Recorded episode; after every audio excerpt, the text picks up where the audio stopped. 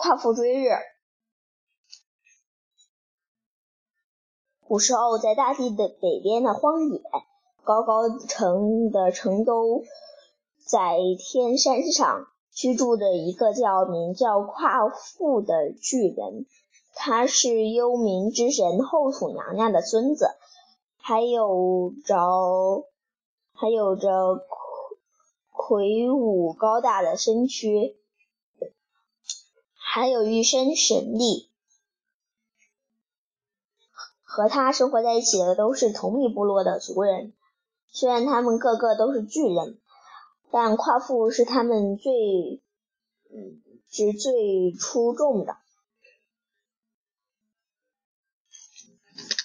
夸父的个头最高，力气最大，最大胆，也最勇猛，也能随手举起巨石，也能跟 能跟猛猛兽搏斗，笑起来如同雷鸣，跑起来嗯快过飞鸟。部落里的部落里。的所有人都非常喜欢这个年轻人，而夸父也真挚的爱他同一部落的族人。有一天，夸父又和族里的猎人们一起进山里去追捕猛猛兽。他们路过一棵巨树时，一棵巨树时，看到两条黄蛇正在靠近几只小鸟。夸父随手捉住了那两条黄蛇，救下了巢里的小鸟。两条黄蛇在夸父的手里温柔无比，无比温驯。它们的颜色鲜艳又漂亮。夸父就把它挂在了自己的耳朵上，当做耳饰。傍晚，大家带着猎物归来，族人们围着火堆，嗯，聚集在一起，分享今天的收获。只是大家却不想不像以以往那样快乐。很长时间以来。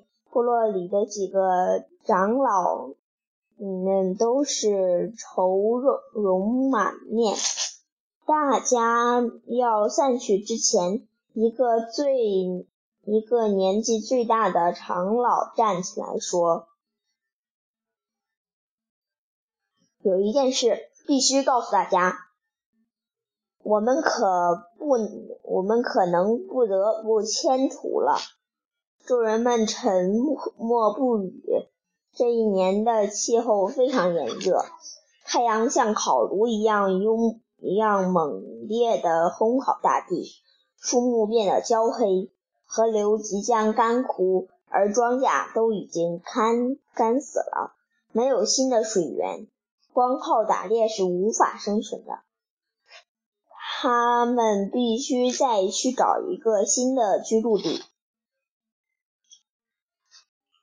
忽然，有个响亮的声音说道：“如果我们和太阳谈谈呢？”“和太阳谈谈。”大家惊讶的抬头看过去，说话的是夸父。这件事就交给我办吧。”夸父十分自信地说。第二天，夸父早早就来到了东海边。太阳从嗯，太阳从天边一冒头。夸父就叫住了太阳，和他商量，请他收减光芒，要不要把大地晒干？太阳听了，惊讶的轻蔑的笑了起来：“你怎么能够敢对我提出这样的要求？我给大地送出了多少光和热，全凭我自己做主，这一点连天神都无法干涉。”夸父不肯退缩，用他用坚定的目光凝视着太阳，说：“太阳，我向你挑战，我们来比赛跑步吧。如果我如果我赢了，你就要答应我的要求。”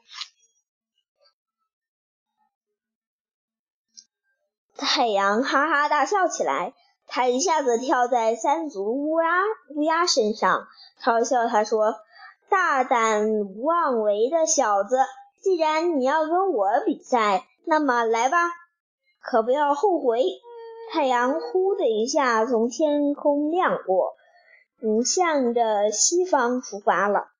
夸父也迈开大步，开始飞速的奔跑。呼呼！夸父不停的跑着，风在他后面，嗯，缠绕呼啸，虫又被他远远的抛在身后。呼呼！跑过一座座高山，穿过一片片森林，他有力的脚步在大地上轰响着，震起一片片尘土。他在他跑过的地方留下了一个个脚印，暴雨过后都成了一片片湖泊。他从他自己的鞋里倒出泥土，瞬间变成了一座座山丘。慢慢的，离太阳越来越近，拖在身后的影子变得越来越短，渐渐缩成了他身下的一个小点。太阳放出了更猛烈的光和热，你着急的催促坐下的三足乌鸦：“快点儿，再快点儿！”跑了很长的时间，夸父觉得有点吃力了，他顺手拔下一棵，嗯。拔下路边的一棵大树，当做拐杖。有了拐杖的帮助，他跑得比原来更快。跑，不停的跑，从东海跑到中原，中原跑到极西的荒漠。夸父汗落如雨，太阳眼睁睁的看着夸父超过了自己。终于，他们气喘呼吁吁地赶到了太阳落下的港边子。终于，嗯，他们气喘吁吁地赶到山，烟子山。夸父正好比太阳早到了一点，他们都累坏了。看，太阳的脸涨得通红，沮丧地说。好吧，你赢了，我答应你。夸父快活的笑起来，他要回去把这个好消息告诉族人们。不过，还比这个更要紧紧的是要先找点水喝。他实在是渴坏了，也累坏了。夸父开始奔跑起来，他来到黄河和渭河。蹲下身子，咕咚咕咚，大口的喝起来，两口就把河河水喝干了。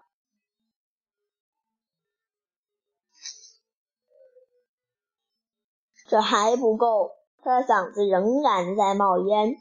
他转身就往北方跑去，听说北方有一片无边的水，叫做渤海。仅年数千里，那里的水肯定够他喝的。然而，渤海实在太远了，夸父南跟南的坡不不过了一片沙海，感觉自己的焦渴更加严重，整个身区仿佛要着火了。跑啊跑啊，夸父的身体开始摇晃起来。迷迷糊糊中，他的眼前仿佛出现了渤海的影子。他迎着渤海扑过去，只听轰隆一声巨响，夸父就这样倒下了，再也没有起来。在他倒下之前，抛出了手里的手杖。神奇的是，手杖落在地上，迅速开始抽芽、生长，变成了一片森林。夸父族的族人们一直在打探夸父的消息。当他们听说了夸父的事情后，都痛哭了起来。他们一直一起迁徙到了那片桃树桃林，生活在那里。夸父好像就在自己身边。太太阳果然遵守了承诺，在夸父的族人们生活的地方，阳光变得温暖而煦。夸父和族人们一夸父的族人们一直在这里生活着，他们给自己的部落的名起名为夸父族，而夸父勇敢顽强的精神也被一代代传。传传下去，讲完啦，夸父追日讲完啦，再见。